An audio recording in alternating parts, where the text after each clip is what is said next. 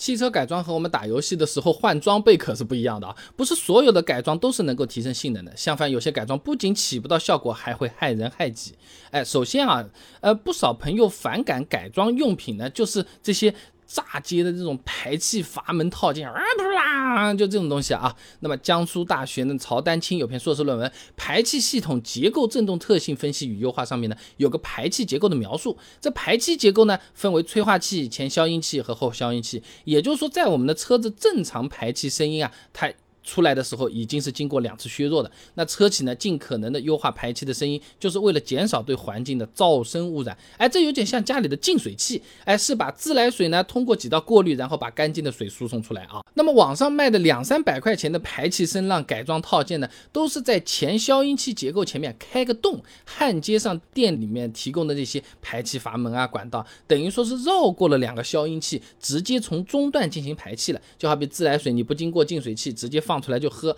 喝生水呢，顶多拉肚子，而改排气就没有那么简单了啊。这重庆大学向飞有篇硕士论文分享给你，基于 CBR 的排气消声器快速设计及评价方法研究里面啊，有个测试数据的，他对一台2.0升自然吸气发动机呢进行了个模拟测试，发现，在发动机一千转的时候，没有消音的尾管噪声已经达到了七十五分贝，哎，转速达到两千五百转的时候啊，这尾管噪声已经达到九十分贝了，六千转的时候噪声最高接近于一百分贝，相当于在你边上直接打电钻啊，还不是隔了。几个房子的那种，就在你边上打电钻，已经是无法忍受了。那么 GB 三零九六二零零八深环境质量标准上面也是有规定的啊，一类环境功能区，也就是纯居民住宅的地方。白天噪音不能超过五十五分贝，夜间噪音不能超过四十五分贝。即使是二类环境功能区，也就是商业和居住混合的地方，白天也不能超过六十，晚上也不能超过五十分贝，并且夜间突发噪音最大升级不能超过限值十五分贝。哎，也就是说啊，没有进行排气消音的车子，在怠速一千转左右的情况下，就已经严重超过了规定。所以说，这种严重影响他人的改装件，确实就应该是禁售啊。第二个。害人的改装件就就是非原厂的这个大尾翼，哎，吉林大学王友芳的硕士论文分享给你，轿车车身改装方法研究上面有讲到啊，这汽车尾翼呢是指安装在轿车后箱盖上的空气动力学部件，一方面呢能够起到美观作用，另一方面呢可以减少车辆行驶中的空气阻力，提高车辆的稳定性啊啊，但这个是建立在精确设计、制作和安装的前提下的，你错误的安装尾翼有可能会导致压力。不升反降，甚至会变成升力，哎，后果就非常严重了，就真的有可能会飞起来。简单讲是这样的，那尾翼本来啊，就是你看一个斜的，风一吹过去，它就往下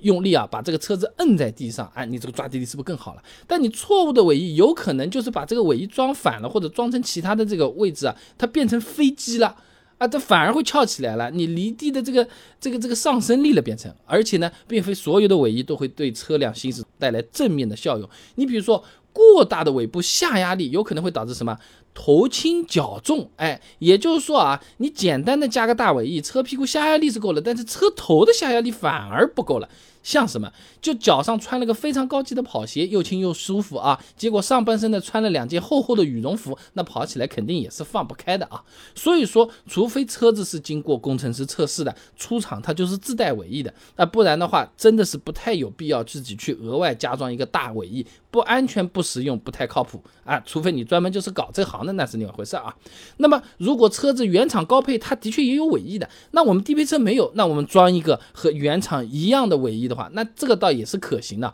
但是要注意啊，很多尾翼它其实用双面胶粘在这个后备箱上的，牢不牢是不好说的。哎，我以前和朋友一起开维修厂的时候就碰到过这个事情，这个尾翼被人家拿掉了，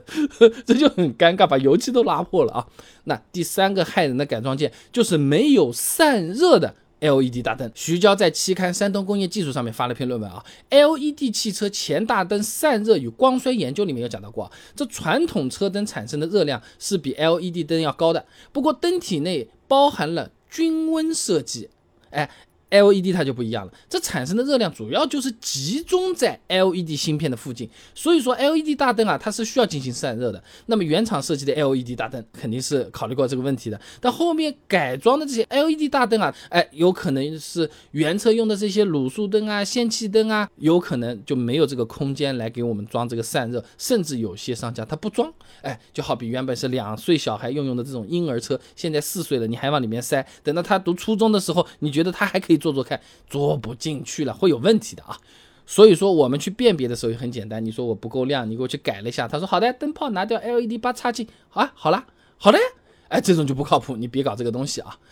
再来讲，退一步说，即使是改装了带散热的，哎，这质量可靠的这些 LED 大灯，也有可能会。过不了年检，GB 二五九九幺二零幺零汽车用 LED 前照灯上面有个要求的啊，LED 大灯近光灯应该具有足够照明，但不应炫目，远光具有良好照明，配光性能呢是按照各种照度测试点及照射区域在规定的数值之内。不用记得说人话，LED 大灯什么照多远、照多宽、照哪里、照多高、照什么角度，这些东西通通都是有规定的，都要符合标准的。原厂是 LED 大灯的汽车设计的时候肯定考虑得到的，你不考虑到你出不了厂卖不了，对不对？那么如果我们买的是低配车没有，高配车有，然后再装一样的话呢，这个升级一下，哎，相对好一些啊。那么第四个应该禁售的配件就是什么？塑料的刹车卡钳罩。哎，这个配件不是说升级你的这个刹车卡钳，让这个散热更好，刹刹车性能更强，它只是在原来卡钳上用胶水给你再粘了一个罩子，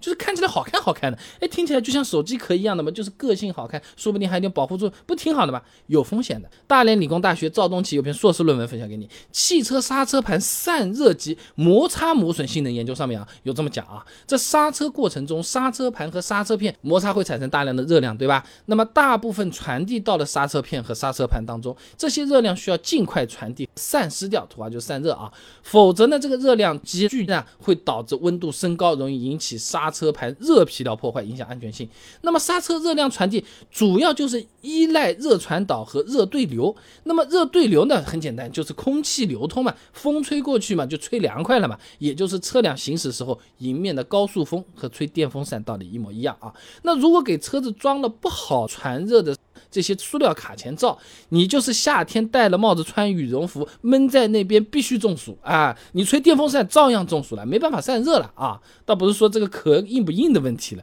主要是影响散热。总的来说呢，车子改装不是和我们人换件衣服一样那么简单的事情，有时候人换衣服没换好，要么感冒，要么中暑都有可能啊。那个汽车配件就越加了，你不能光看它好看不好看，实际上有可能还会存在害人害己的风险。我们在追求个性的时候，也要了解清楚，谨慎判段啊。